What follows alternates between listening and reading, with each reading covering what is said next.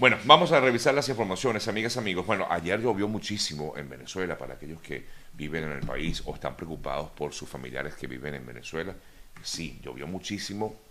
Tanto llovió que muchas calles inundadas en la zona de Guatire, Guarenas, gracias a Dios no afectó esta zona tanto, pero sí hubo una situación muy difícil en La Guaira y de hecho información de mm, anoche se destaca que hubo Em, bueno, incidentes gravísimos porque una familia o una señora con dos pequeños em, murieron por un derrumbe de su vivienda en La Guaira. Eh, la información específica eh, relacionada con el tema es que eh, a raíz de estas lluvias y esta onda tropical, esta nueva onda tropical que ha pasado por Venezuela, originó fuertes lluvias y su vivienda que estaba ubicada en La Guaira eh, cayó y lamentablemente la señora, una madre con sus dos hijos perdieron la vida. Eh, les decía que también se sintió muy fuerte en zonas como Guarenas y Guatire. Eh, las lluvias inundaron sectores de esta localidad. no obstante, a pesar de que se anegó el sector de Castillejo y un área del hospital eh, Eugenio Velar, Eugenio de Velar, eh, los equipos eh, pues se evaluaron los daños y a pesar de todo, gracias a Dios, no hubo mayores consecuencias en la zona de Guarenas y Guatire, pero me reportan que ayer incluso en la noche en Caracas llovió muchísimo por varias horas. Otra noticia que nos viene de Venezuela fue que ayer comentábamos un poco aquí en el programa este dantesco crimen registrado en Guacara, estado Carabobo, y ayer fue capturado el adolescente de 14 años de edad, eh, quien sería el presunto asesino de esta menor de 5 años, ubicado, eh, registrado el hecho en Guacara, Carabobo. Em, fue capturado el jovencito en un operativo policial, fue puesto a la orden del Ministerio Público y bueno, ya veremos qué sanción le imponen a este jovencito, apenas 14 años de edad. Lo grave de todo es que era el hermanastro de la menor y, mm, bueno, eh, pues la, la violó y la asesinó según las informaciones preliminares.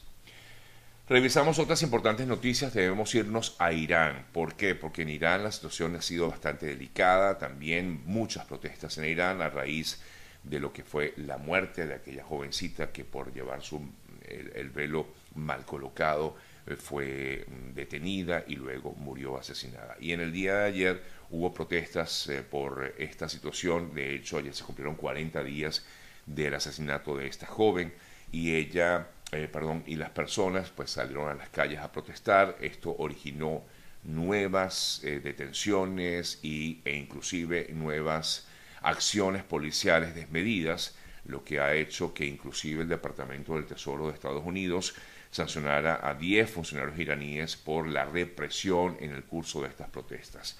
Inclusive estaba leyendo hace unos minutos en el portal de CNN eh, que em, eh, había información relacionada con eh, una de las chicas, una de las manifestantes iraníes que efectivamente em, habría sido también em, asesinada a raíz de haber hecho estas protestas en eh, Irán. Esta joven iraní, em, pues eh, también es de nombre Nika Shakarami, eh, falleció como consecuencia también de una acción desmedida en Teherán. Y bueno, y entre otras informaciones, sé que muchas personas siguen preocupadas por lo que ha ocurrido con esta situación que ha implicado el eh, cierre, digamos, de fronteras hacia los venezolanos. Y ayer se daba a conocer que unas 900 personas que mm, se encontraban en refugios ubicados en Panamá eh, ya partieron, ya tuvieron su viaje de retorno a Venezuela, pero informa el gobierno panameño, Servicio de Migración Panamá, que todavía siguen recibiendo personas que vienen básicamente del norte, a pesar de que la frontera en el norte de Panamá, que limita con Costa Rica, está cerrada. Es decir, las personas que vienen del norte, que quizás muchos vienen de México y han llegado hasta Costa Rica para regresar, porque Panamá es la que ha dado la autorización de permitir a las personas con cédula de identidad viajar hasta Venezuela. Eso sí, tienen que comprar su pasaje. Em, por eso es que muchas personas han intentado regresar a Panamá vía terrestre. Eh, algunos están llegando allí, pero también hay una contingencia en Panamá, eh, fuerte contingencia, porque hay una gran cantidad de personas que sigue llegando, sobre todo, repito, provenientes del norte. Eh, también se informó ayer de un primer vuelo que salió de México, este vuelo operado por Conviasa. Al parecer tenía previsto llevar a unos 100 venezolanos eh, pagando una tarifa reducida. es información que publican algunos, bueno, la agencia Reuters, basándome en lo que dice la agencia Reuters. Eh, el vuelo partió el día de ayer em, em, y bueno, tenía previsto, perdón, el día martes y tenía previsto llegar el día de ayer. Se cree que habría llegado con unos 100 ciudadanos provenientes de México. Muchas personas me preguntan, Sergio, este, mi familiar está en México, no tiene pasaporte, ¿se puede regresar hasta Venezuela vía aérea? Miren, creo que no, porque no han habilitado como lo ha habilitado eh, Panamá. Ahora, ¿qué puede hacer esta persona? Buscar la manera de, em, creo yo, pues, eh, o obtener un pasaporte, o, bueno, esperar en todo caso a que eh, haya algún tipo de, se habilite algún tipo de manera para poder viajar a Venezuela de esta forma. Bien, amigas, amigos, vamos a ir concluyendo el programa. Permítanme leer algunas informaciones recientes, importantes. Ya se está hablando de una nueva ola de COVID. Sí, esto por lo menos en Europa, la propia Agencia Europea de Medicamentos ha advertido que pudiera mm, venir una nueva ola del COVID. Es decir, que el COVID como tal no ha terminado, aunque ya algunos dicen que pasó, pero bueno, el hecho está que es más rápida que el proceso de actualización de las vacunas, afirmó la Agencia Europea de Medicamentos, donde afirma que se espera una nueva ola de COVID para estas próximas semanas por nuevas subvariantes de la mm, Omicron. En otras informaciones destacadas, el ejército colombiano detuvo 20 miembros del Clan del Golfo, la principal banda criminal de ese país, de Colombia, y conocido también como Autodefensas Gaitanistas de Colombia.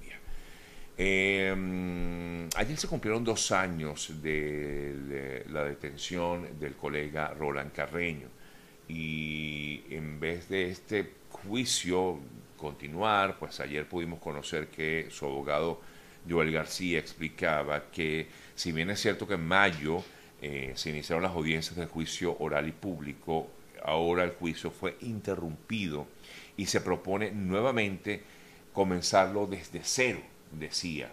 Eh, es decir, lo que hicimos durante estos cinco meses ya no existe, comentó el doctor Joel García con respecto al caso de nuestro colega Roland Carreño en Venezuela, por supuesto, el Colegio Nacional de Periodistas, el Sindicato de Trabajadores de la Prensa han solicitado una vez más eh, la liberación inmediata de eh, Roland Carreño. Bueno, amigas, amigos, vamos a ir cerrando. Permítame, esto, estas noticias las tenía yo un poquito de ayer, pero déjenme actualizar un poco las informaciones para hoy, a ver qué noticias se destacan a esta hora eh, de la mañana entre otras. Leo Rusia ha decidido ajustar su política anti-gay y va a prohibir todo tipo de difusión de películas, libros y series que tengan algún tipo de contenido o de orientación sexual LGBTQ. Es información que viene desde Rusia. En eh, otras noticias, permítanme ver qué noticias nos voy, yo siempre entro aquí a algunos portales de Venezuela, a ver qué noticias también tenemos directamente desde allá, noticias siempre recientes. Bueno, lo más destacado hasta ahora fue lo que ocurrió en La Guaira anoche, donde, como decía al principio del programa, eh, no, dos niños murieron y su madre por un derrumbe en La Guaira.